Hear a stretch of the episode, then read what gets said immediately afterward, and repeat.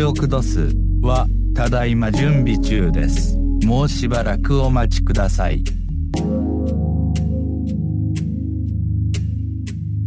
一週間のご無沙汰でござい。ました。あ土曜の夜はサタデーナイト、えー今夜もやってまい。りました。えー名古屋地方は、えー数時間前から雨がしとしとしとしと降り続い。てまして、まあまあ、これはこれでね、涼しい。からい。い。かなってなもんで、えー明日はまた少し、えー暑さが帰ってくるみたいですね。なんかあの、今日は10月中旬並みの涼しさみたいなことをさっき、えーニュースで見ましたが、10月中旬っていうのはいくらなんでも涼しすぎますよね。えーまあ暑すぎるよりはいいですけどね。えーあてなわけで、えーどんなわけでしょうか。今日はあのベーシスト特集というのをやります。えーっと、前に管楽器特集とギタリスト特集っていうのをやりましてね。えーまあ、個人的に僕が一番思い入れのある楽器というのが今回お送りするベーシスト特集。ね。え1年くらい前に、えーグルーブシャークというまあ、このライブ365に似たような、サービスを使って音楽を配信していた時にもうーんベーシスト特集っていうのは、えーやりましたね。えーえやりました。はい。あの、で、今日お送りするベーシストの曲は、えー全部で10曲、えー11人のベーシストをご紹介します。えー先ほどかけた1曲目が、えージャマラディーン・タクーマーという方の、えー、Bass in Your Face という曲を聴いてもらいました。えーまあ、僕は今年52歳になりますけれども、うん、高校生ぐらいの時かな。えー、1980年ぐらいかな。の頃に確かこのジャマラディン・タクーマっていう、えーベーシストが、えー突如現れまして、えーそれはそれはとてもインパクトの強い人でしたね。まずはそのルックスがすごかったですね。えーとにかくとんがってました。えー当時のニューヨークファッションを身にまとって、え髪の毛はなんかこう、なんて言うんだろう。まあ日本人風に言えば角刈りみたいな感じ 感じなんですけど、まあ角刈りよりももうちょっとかっこいいというか、うーん、ニューヨークの最先端ファッションって感じの人で、で、彼が使ってたベースも、えーっと、なんつったっけ、あ、スタインバーガーだ。スタインバーガーっていうすごく変わった形をしたベースを使ってたんですね。あの、箱みたいな、普通の長方形みたいなね、筆箱みたいな、とにかくその、えー筆箱に棒が刺さってるみたいな、そういうベースを想像してみてくださいよ。まあそういうあの未来的なね、ベースを、えー使う人でしたね。えー先ほどかけた曲は、まあ、あのデビュー当時の曲ではなくてもう少し後になってからの作品ですけれども、えー今日お送りするのは、えーベーシストのリーダーアルバムからお送りします。えーなので、例えばそのバンドに所属している、えーなんとかバンドのベーシストがかっこいいからその人の曲かけますよっていうんじゃなくて、えーベーシストが個人名義で、えー出したアルバムの中から、えーお送りするというそういう縛りを設けて、えー今日はお送りします。えーでは続いて、えー次にかける3曲が、えー女性ベーシスト。えー女性ベーシストも増えましたね。昔は本当に少なくてですね、えーまあこれといって名前が出てこない来ないぐらいの、えーまあもちろんあのガールズバンドっていうのはベーシストも女性だったりするわけですから、まああの女性ベーシストはまあ珍しくないんですけど、そのベーシストとしてのね、まあそのリーダーアルバムを出すほどの女性ベーシストっていうのは昔は本当いなったような気がしますね。あの人、えっ、と、えー日本酒の CM に出てた人、えっ、と、なんつったっけ、えーロック系の人ね。はいはいはい。あ、えールックスはすごく目に浮かんでるんだけど、名前が出てこない。あ、スージークワトロだ。スージークワトロぐらいかな。えーで、次にご紹介する3人の女性ベーシスト。えー共通点がありまして、ベースはもちろん弾くんですけど、3人とも歌も歌うと。で、またその歌がまたいいんですね。うん。では、えーその女性ベーシスト3人組のまず最初の方は、ミシェル・ウンデ・ゲオチェロというね、えーどこまでが名前でどこからが名字かちょっと分かりにくいかもしれませんが、うんミシェルがまあ名前で、えー名字はウンデ・ゲロチェロ。ウンデ・ゲロチェロ。ね。うんから始まるってすごいですよね。そういえば昔あの、ホイットニー・ヒューストンとかのプロデュースやってた人も、うん、が、えーうんから始まってましたね。えーっと、えーレオン・ウン、レオン・ウンドゥグ・チャンスラーっていう人がいましたね。えーまあ彼はドラマーでした。まあそんなことはいいです。そんなことはいいです。今日はあの結構あの、えー曲だけでも1時間近くかかっちゃうので、喋り入れると1時間半ぐらいになっちゃうので、ちょっとこうトントントンと行こうと思っていたんですよ。ええーということで、えー次はミシェル・ウンデ・ゲロチロですが、この方もね、1曲目にかけた、えージャマラディン・タクーマンという方とちょっとあの雰囲気が近い感じですね。あのすごくとんがった感じで、えどちらかというとそのポップな感じというよりもアートアートシーンから出てきたっていうイメージがあってですね。で特にあのミシェル・ウンデ・ゲオチェロゾの場合は、えー歌といっても半分はそのポエトリーリーディングみたいな感じ。ラップとも違うんですよね。ラップじゃなくてもっとこう詩を朗読してる音楽に詩を乗っけてるっていう感じの語りに近いような曲がとても多いんですね。で今回お送りするのは、えー比較的歌に近い感じ、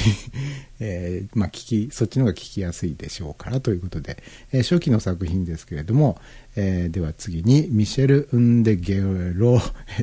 ゲゲオゲオチェロですね。ウンデ・ゲオチェロ、うん。えーのビタースイートという曲を聴いてください。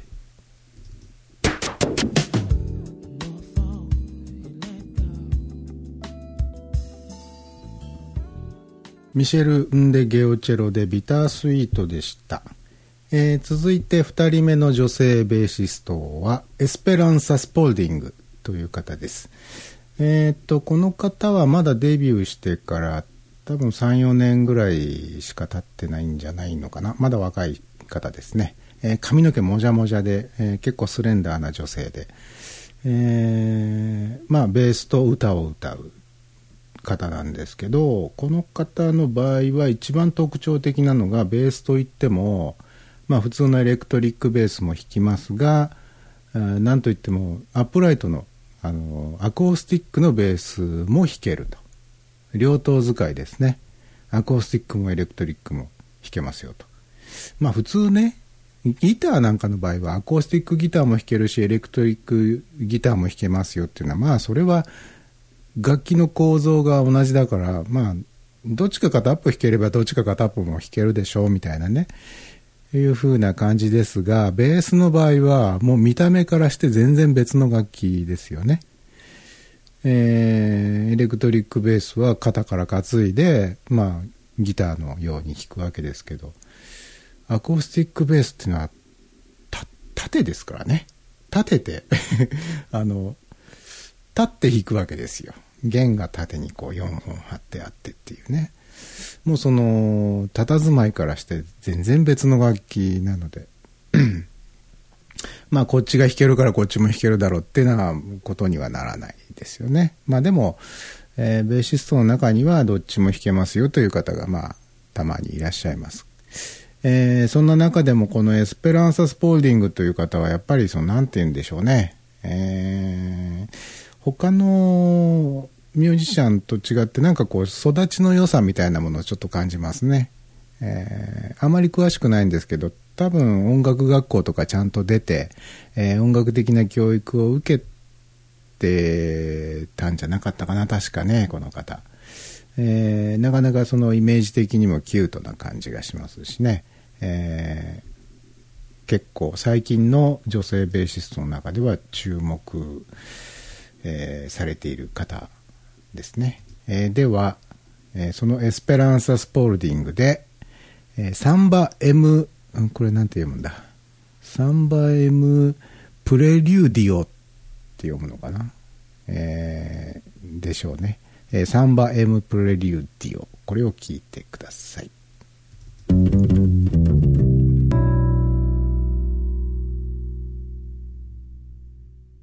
エスペランサ・スポルディングでサンバ・エム・プレリュード違うプレリューディオ をお送りしました。えー言い忘れてましたけれどもツイッターで「ハッシュタグラジクド」カタカナでラジクドでハッシュタグつけて、えーつぶやいていただきますと、えーまあ、あのー番組の中で、えー取り上げさせていただけるかもしれませんので、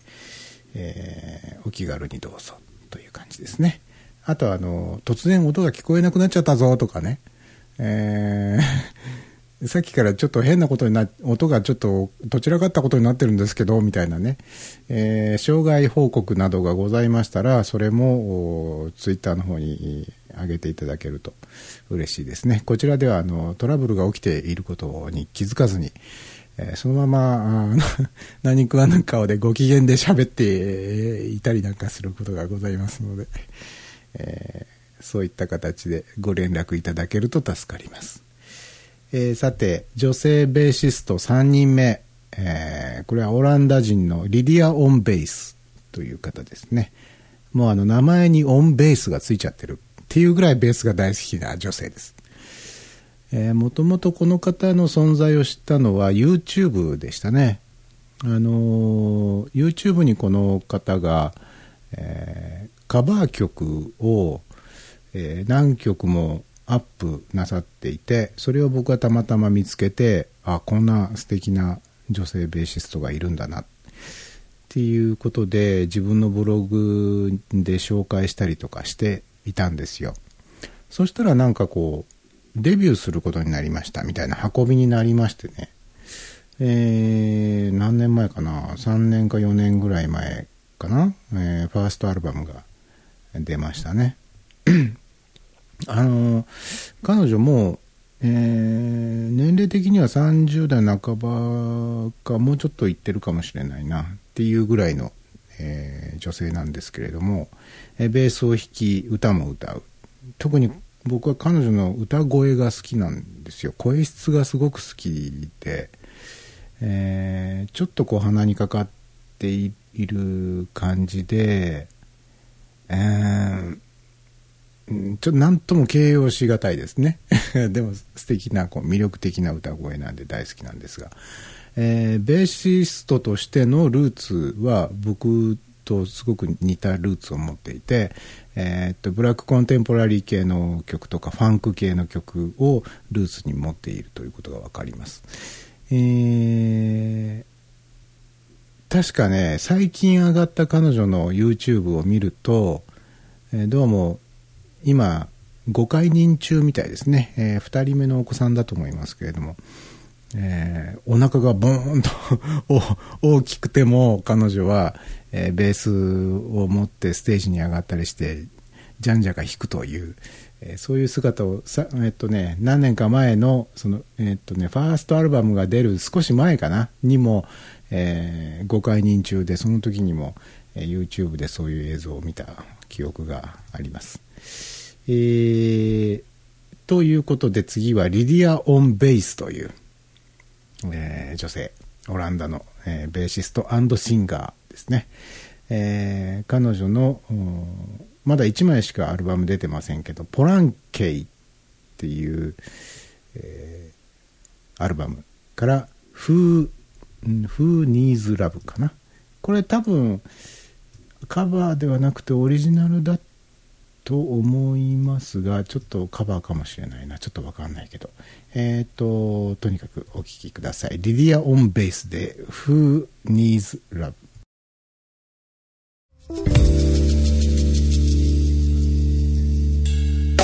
Love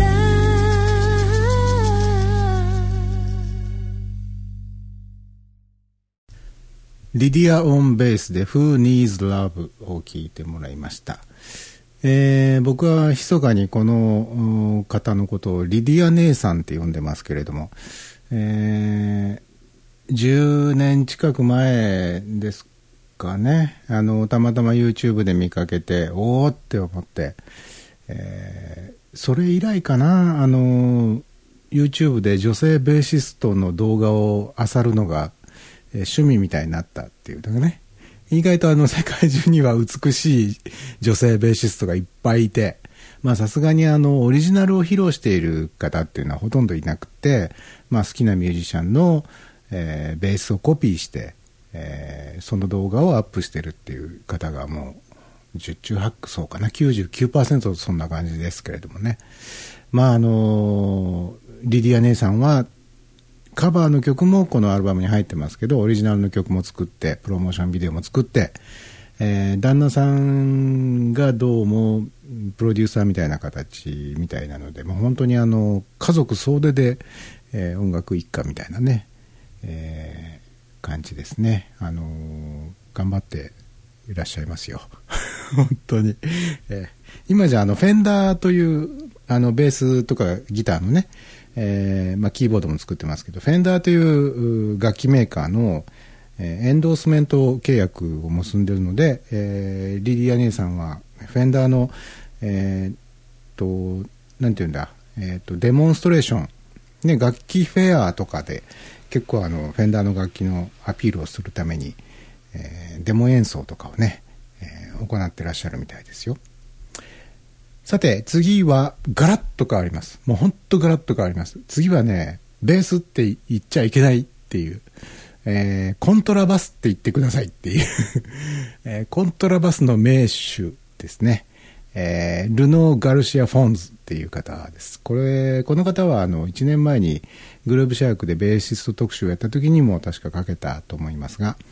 えーフランス人なのかな？あのーよくわかってません。よくわかってませんが、えーアルバムは何枚か持ってます。えーウィキペディアかなんかによると、この方が使ってるコントラバスが、えー5弦のコントラバスとかって書いてありましたけど5弦のコントラバスなんて僕見たことがないしこの方の YouTube の動画を何本か拝見したことがありますが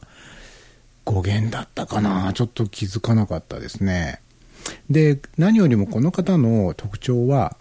まあ、音楽ジャンル的に言うと、うん、ジプシー音楽って言っていいのかな？ジプシーっていう言葉が今差別的だから使っちゃダメとかっていうこともなんかちらちらっと聞いたことありますけどまあジプシー音楽はジプシー音楽ですよね。差別的だと言われようともなんとも言われようともね。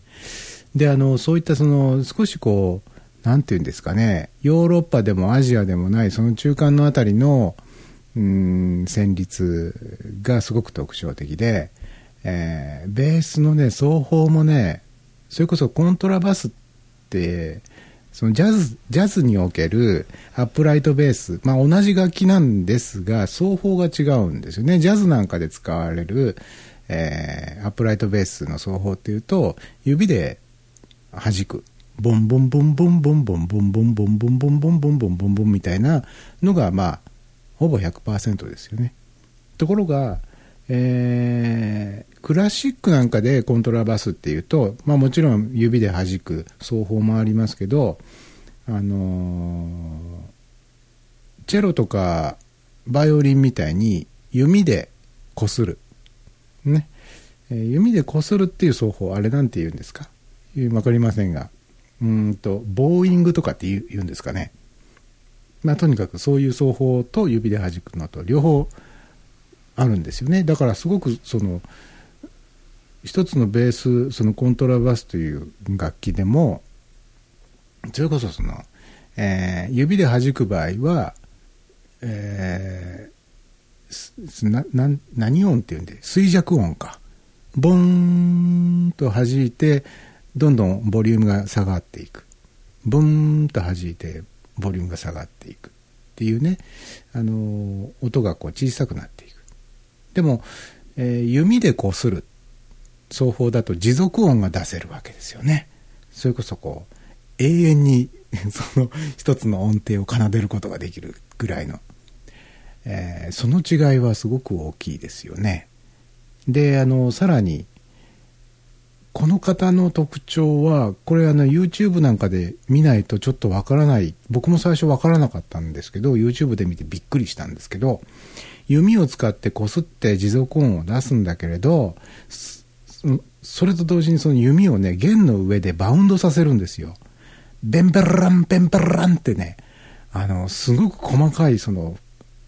パーカッシブな奏法があってですねこれがもう最初にその音楽だけ聴いていた時にはこれコントラバスで出してる音じゃないあのパーカッショニストが出してるか音かなんかかなってずっと思ってたんですけど動画を見てあらびっくりみたいなあこれコントラバスで弓を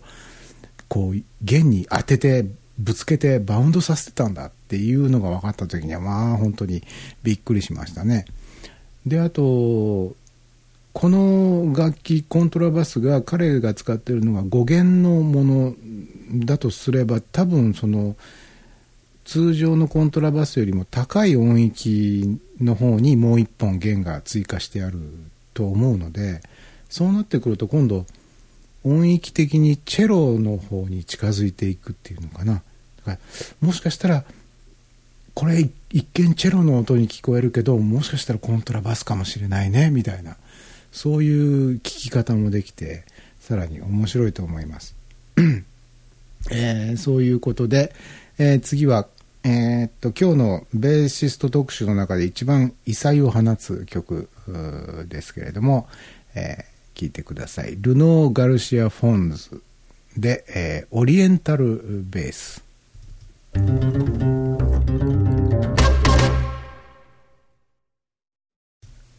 えー、先ほどちゃんと聞こえてますかねっていう呼びかけをしましたら、ツイッターの方でバッチリですって、えー、チルニーさんからお返事をいただきまして、どうもありがとうございます。えー、ツイッター、ハッシュタグラジクド、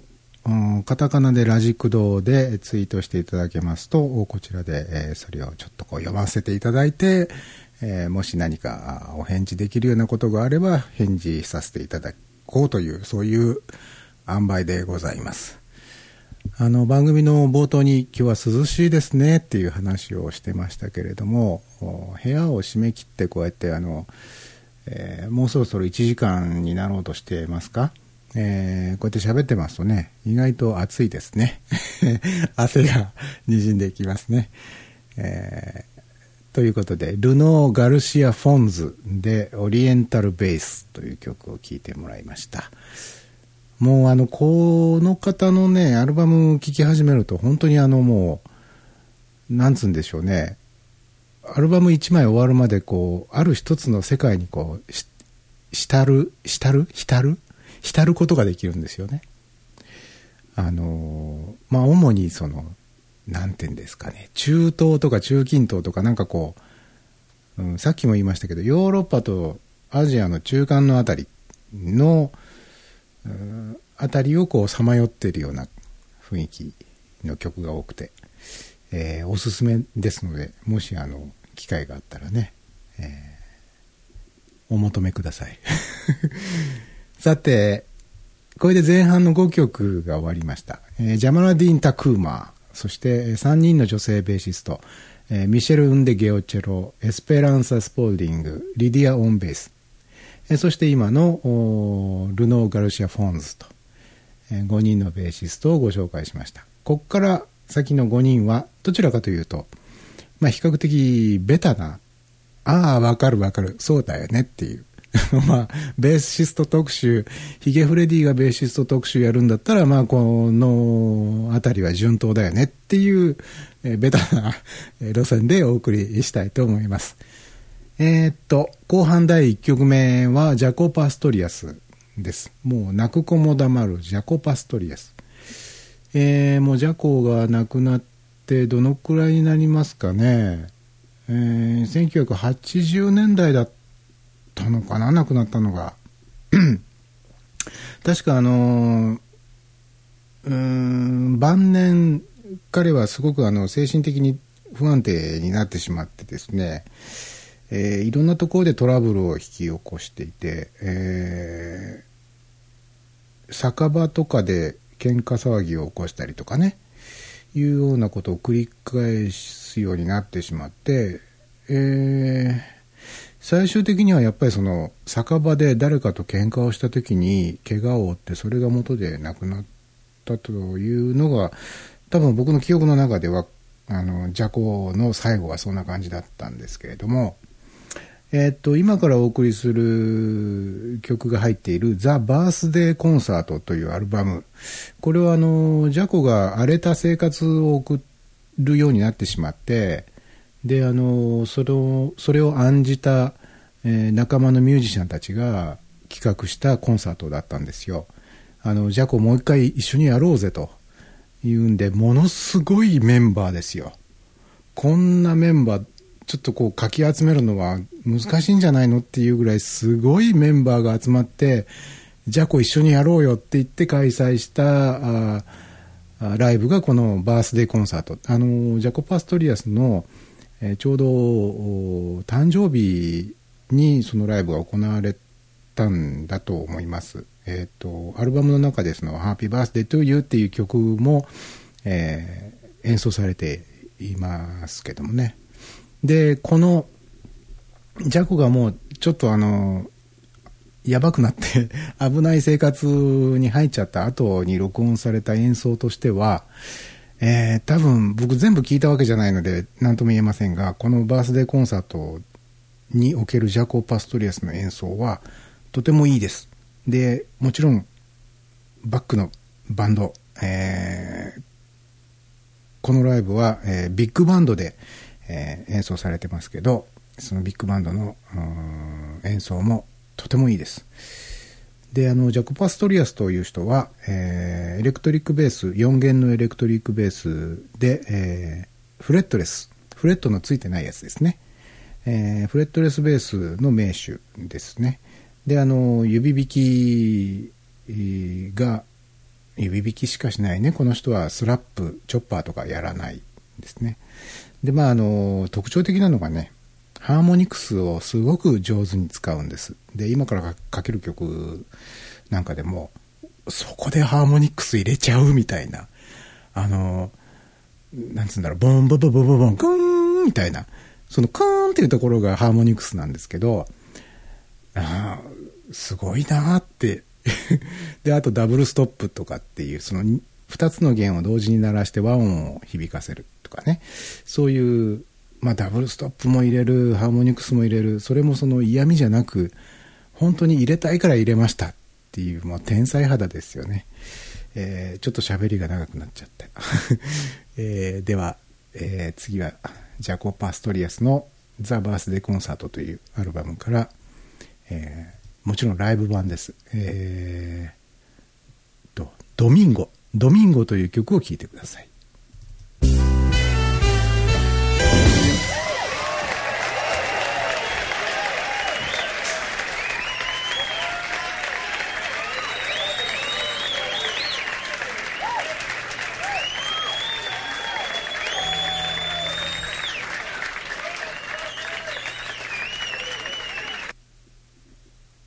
イエイ。えージャコ・パストリアスでドミンゴを聞いてもらいました。えー、続いてお送りするのがマーカス・ミラー。ね。あの、ベタなところですが、えー、まあ、マーカスかけるのはベタですが、あえて今回は、えーマーカスがフレットレスベースを弾いている曲にしました。えー通常マーカス・ミラーという方は4弦のフレッテッドフレットのついた4弦のベースというのを弾くことがほとんどですが、えーアルバムの中ででも必ず1曲や2曲はフレットレスの曲が入っていますね。えーライブライブなんかでフレットレスを弾く姿っていうのはちょっと見た記憶がないんですが、うん、あとはあのマーカス・ミラーって方はベースの他にもあのバスクラリネットという、えークラリネットのすごくでかいやつですね。あの見た目はあれに似てるかな？チューバとか、に、に似て、いや、チューバ似てないか。あの、とにかくクラリネットっていういう言葉から想像するのがちょっと難しいほどでかい楽器ですけど、そのバスクラリネットも吹きますね。あの、そのバスクラリネットをフィーチャーした曲とかも、えー、アルバムに入ってたりなんかしますが。で、あの、マーカス・ミラーは、今でこそ歌わなくなっちゃいましたけど、えー、デビューアルバムとセカンドアルバムぐらいまでは、歌も歌ってて曲もブラックコンテンポラリーな感じで僕はかなり好きだったんですけどねなぜかアルバム2枚ぐらい出して自分のボーカルはもう封印してしまいましたね。なんかなかなかいい声だし歌もうまかったのにもったいないなっていうふうに思いますが。うん。まあその頃のね曲が僕があの CD とかで持ってればよかったんですけどその昔の曲を持ってないので、えー、と、今からかけるのは何年頃の作品かな？90年代か、2000年代に入ってからかな？うん。まあ、とにかくあの、えー、フレットレスベースを弾くマーカス・ミラー。ね。これをちょっと聴いていただこうかな。えー、曲は、ムーンズ。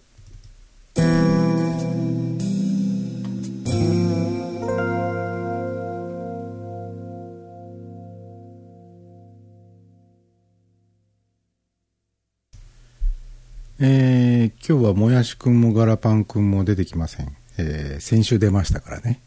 えー、次出てくるのは多分、冬、冬休みでしょうね。えー、ということで、あの、めぐちゃんからツイッターの方に、えー、ハッシュタグ付きのツイートがありましたんで、ちょっと答えてみました。えー、ということで、マーカス・ミラーのムーンズを聞いてもらいました。あの、その1個前にかけたジャコパ・ストリアスも、今かけたマーカス・ミラーのこの曲も、まあ、どっちもあのフレットレスベースによって、え、まあ、演奏されてましたけれどもやっぱりこのプレイヤーが違うとねフレットレスレース フレットレスレースじゃない。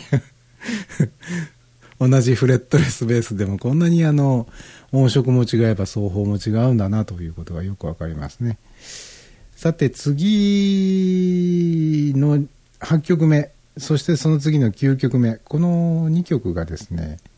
僕もね、あまりよく分かってない人なんですが、なぜか、えー、CD 持ってたり、ダウンロードで買ったりしたベーシストなんですよ。えー、で、次にかけるランディ・コーベンという方。この人がまたね、謎なんですよね。ググってもあんまり情報が出てこない。えー、そのくせ、アルバムの中には、ギタリストとしてスティーブ・バイが参加してたりするっていうね。スティーブ・バイが参加してるんだから、そんなズブの素人っていうか、その、お前はどこの馬の骨だみたいなベーシストではない、なかろうと。多分。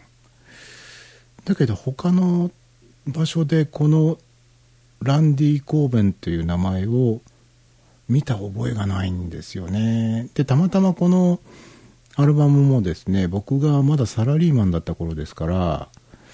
えー、今から20年以上前かな、あのー、昼休みに近くのスーパーにお昼ご飯の弁当を買いに行った時に、えー、3階の催事場みたいなところで時々ね、えー、中古 CD のえー、ワゴンセールみたいなのをやってたんですけど、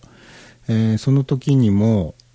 行ったらやっていて、その中から見つけた中古 CD がこのランディ・コーベンという方だったんですね。で、もう、ジャケ買いですよね。名前知らないし。で、なんでジャケ買いしたかっていうと、とにかくインパクトのあるジャケットで、あの、ルックス的にはね、えー、ポップなヘビーメタルみたいな格好してるんですよ。で、何よりも一番インパクトあったのが、彼が構えているそのベースが尋常ではなかった。ちょっとそれ普通じゃないですよねっていうベースを肩から下げてたんですよね。えっ、ー、とね、まずね、えー、フロントジャケットに映ってたベースが8弦、8弦ベースなんですけど、いわゆるいわゆる U8 弦ベースではなくて、えー、ギターにおける12弦ギターみたいな、えー、っと、復弦が貼ってあるんですよね。あの、つまり、弦2本で1セットみたいなのが4セット。2本、2本、2本、2本って4セット貼ってある、ちょっとわかりますかね、この説明で。復弦が貼ってある8弦ベース。で、しかも、ブリッジのところにトレモロアームがつついていた。トレモロアームってわかります？普通ベースにはついてないものですが、ギターだとついてる場合があります。昔のギタリストよくつけてましたね。昔のなんて言うと失礼か。今でもつけてる人いますけど。えー、ちょっとひん曲がった棒みたいなのがブランブランとこう、ぶら下がってるのご覧になったことありますかね？ギターの。あの、弦の端端っこ、あの、右手の側ですね。つまびく側の方に、えー、棒がこう、ついていて。それを時々、こう、引っ張り上げるみたいに小刻みに動かしたりなんかしてね。えトレモロをこうつけるわけですよ。ビブラートをつけたりなんかする。それがベースについている。で、フロントジャケットでに映ってるそのベースがそんなんで、ひっくり返してみたら、ダブルネックのベースを持ってるんですよ。えー、っと、どういう構成だったかな？4弦ベースと5弦ベースのダブルネックだったかな？とにかく普通ベースもダブルネックにする人はいないですよね。まあそのジャケットを見ただけでも、あ、この人ただものじゃないと、あの、オタクだなと いうことが分かりました。でも、やたらポップなね、えー、そのね、ダブルネックとか、そのフロントジャケットについてた、あの、乗ってたベースも、パーツが蛍光色だったりして、やたらポップなんですよ。で、えー、今日 Facebook に僕はちらっと書きましたけど、あの、日本人のベーシストで、今カシオペアでベース弾いたり、まあ他のバンドでもいろいろベース弾いてらっしゃる、成瀬義弘さんっていうね、通称ナルチョと呼ばれている方。まあこの人はまあ僕も若い頃からもうベースヒーローだったわけですけれども、えー、まあ日本の中ではもうスーパーテクニックを持つベーシストとして、まあね、いろんな教則ビデオや教則本や、えー、そういったものいっぱい出してらっしゃいました。で、ちょっとフェイスブックでも書いたんですが、そのナルチョの作った教則ビデオっていうのを僕は若い頃見た覚えがあって、で、さっきのランディ・コーベンを中古 CD のワゴンセールで買ってきて、で、その CD を聞いた時に、これ、ナルチョだよねって思ったわけですよ。ナルチョが教則ビデオの中で説明していたあれにすごく似てるねとか、ナルチョが出したソロアルバムとすごく似たドラムの音色とかパターンとか、クラップの入れ方とか、すんごく似てるんですけど、これどういうことっていう うーん、多分リリースされた時期から見ると、ナルチョがパクったんじゃなくて、ナルチョをランディ君がパクった、パクったって言うとちょっと語弊があるかもしれません。えー、影響を受けたのか、偶然の一致っていうのはちょっと考えにくいんだけど、うん、多分影響を受けたんでしょうね。うん、っていう、あすごいな、ナルチョって思ったわけですよね、そこで。あ、外人さんにまで影響を与えてるんだ、みたいな。でもまあね、所詮ね、日本の国内でしか活躍していない、えー、ベーシストですから、まあ海外のね、あの、有名なミュージシャンがそれをパクったというか、まあ真似したとしても誰も普通は気づきませんよね。日本人ぐらいしか気づかないんですよね。まあそういう時代でした。今だったらまあインターネットがあるからすぐに元ネタはこれでしょみたいな情報がね、拡散されるんでしょうけど。まあそんなことはどうでもいいですが。えー、では、えー、ランディ・コーベンという、えー、若者、若者かな？当時若者なのかな？うん、だと思いますが、えー、の曲で、え、っとね、アップタウンという曲を聴いてください。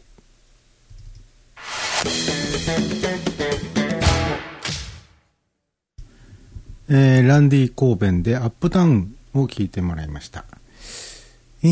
ー、と、次が9曲目ですね。次はダグ・ジョーンズという方です。えー、全く僕はこの方に関しては何の情報もない。なんで買ったんだろうっていうね。あの、一時期ね、うん、iTunes ストアで、なんかこう、漁る、漁ってたんですよ、音楽をね。芋づる式にこう、この人どうだ、この人どうだ、みたいな感じで、漁っていた時期があって、その時に引っかかったんですよね。うーん、なんで引っかかったんだろうね。いや、まあ、あの、視聴してみて、あ、これいいじゃんって思って買ったんですよ。うーん、多分ベーシストでしょうね。あの調べれば、きっとあの、ググれば出てくると思うんですけど、ググったことが一度もないですね、そういえば。えー、どちらかというと、まあ、テクニカルなタイプのベースを弾く人ですね。まあ、これといって、ものすごい特徴があるわけでもなさそうですが、まあ、あの、ベーシストとしてのタイプとしては僕は好きなタイプなので、えー、今回選ばせていただきました。そんなことでいいんですか？っていうね いう感じですが。では、えー、次は、ダグ・ジョーンズで、えー、ススクランプとという曲かな。スクランプ、スクラ、え？スクランプとでいいのか。えー、ダグ・ジョーンズでスクランプと聞いてください。えー、ダグ・ジョーンズでスクランプとを聞いてもらいました。えー、今、ツイッターの方にチルニーさんから、えー、ランディ・コーベンは去年亡くなられたでというような情報がね、えー、書き込まれています。えー、そうですか。おいくつだったんでしょうね。えー、まあ僕はあのランディ・コーベンのことよく分かってないので えー、どんなバンドに所属していてどんな作品を残された方なのか分からずたまたま偶然何の因果か彼のリーダーアルバムが、えー、我が家にねやってきたっていう。まあその CD も、えー、半年ほど前に全部その売り払ってしまいまして えー、というような形でございまして、えー、CD が手元にないと、あの、パーソネルとかが確認できなくて、この曲には誰が参加していますとかね、えー、いうことがわからなくなってちゃうのでね、うん、まあ、まあ分かったところであまりあの、ちゃんと調べたりなんかしなかったりするんですけどね。えー、まあそういうわけでございまして、えー、今日はベーシスト特集、お送りしてまいりました。えー、先ほどのランディ・コーベンは、えー、昨年亡くなられたようですが、次にお送りするのは今年亡くなった、えー、偉大なるベーシスト、ルイス・ジョンソンが参加している曲です。えー、もうあの、グルーブシャークとか、このライブ365でももうかけたことがあったかな。何度かかけたかもしれません。We Supply という曲です。もともとはスタンリー・クラークのロックスペブルスサンドっていう、えー、アルバムの B 面最後かなんかに収められてる曲で、えー、まあ言ってみればスタンリー・クラークのアルバムにルイス・ジョンソンがゲストで呼ばれてベース弾いてますよと。で、まあスタンリー・クラークという人もベーシストですから、2人のベーシストが1曲にね、えー、入ってるという、このベースバトルを期待する向きもございましょうが、バトルはしていない。こう、なんていうんですかね、ルイス・ジョンソンが、えー、メインとなるリフを延々とこう、バキバキと弾いて、で、そこに、まあ、スタンリー・クラークが、こう、寄り添うというか、絡むというか、別のアプローチをこう、地味に繰り返すというかね。えー、最初弾き始めるのがルイス・ジョンソンですね。途中でなんかあの、えー、ステレオに分かれて、えー、右側がルイスで左側がスタンリー・クラークみたいな感じになったりとか、えー、また元に戻ったりみたいななんかこうどれがルイスでどれがスタンリーなのかっていうのがはっきり分かるような仕組みにはなっていないですがまあその辺はベース好きがね一生懸命あこれはルイスだよこれはスタンリーじゃないっていうふうに、えー、言いながら聞くのがまあいいんでしょうね。えー、まあ、えー、音色がスタンリー・クラークが使っているベースというのは、えー、アレンビックベースというとても、あの線の細い音がする特徴的な音のするベースなので、えー、基本的にルイスが使っていた多分この曲でも、えー、ミュージックマンのスティングレイベースというのを使っていたと思いますが、えー、音色的にちょっと違うので、まあ、音色でもわかるしあと奏法が全然違いますからね2人はね、えー、まあそういうわけでございまして。まあ本当はあの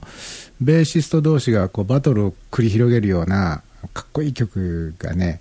えー、いっぱいあればよかったんですけれどもなかなかないんですよね。うんライブなんかでそういうこうベースバトルのコーナーみたいなのが設けられることがあったとしてもなかなかそれがレコード化されたりっていうのがね、えー、見つけられなくて、えー、かけることもできないというね。いうわけでございます。えー、ということで、えー、土曜の夜はサタデーナイト、本日ベース、ベーシスト特集、えー、10曲目、最後の曲はこの曲でございます。スタンリー・クラークのアルバム、ロックス・ペブルスサンドから、えー、ゲストのベーシストとして、えー、今年5月ぐらいだったかな、5月ぐらいに亡くなった、えー、ルイス・ジョンソンが、僕の大好きなルイス・ジョンソン先生が えー、参加している曲、We Supply を聞き、えー、聞いて、えー、今日 えー、今日の、えー、土曜の夜はサタデーとお開きとさせていただきます。えー、長い間皆さんどうもありがとうございました。ではおやすみなさい。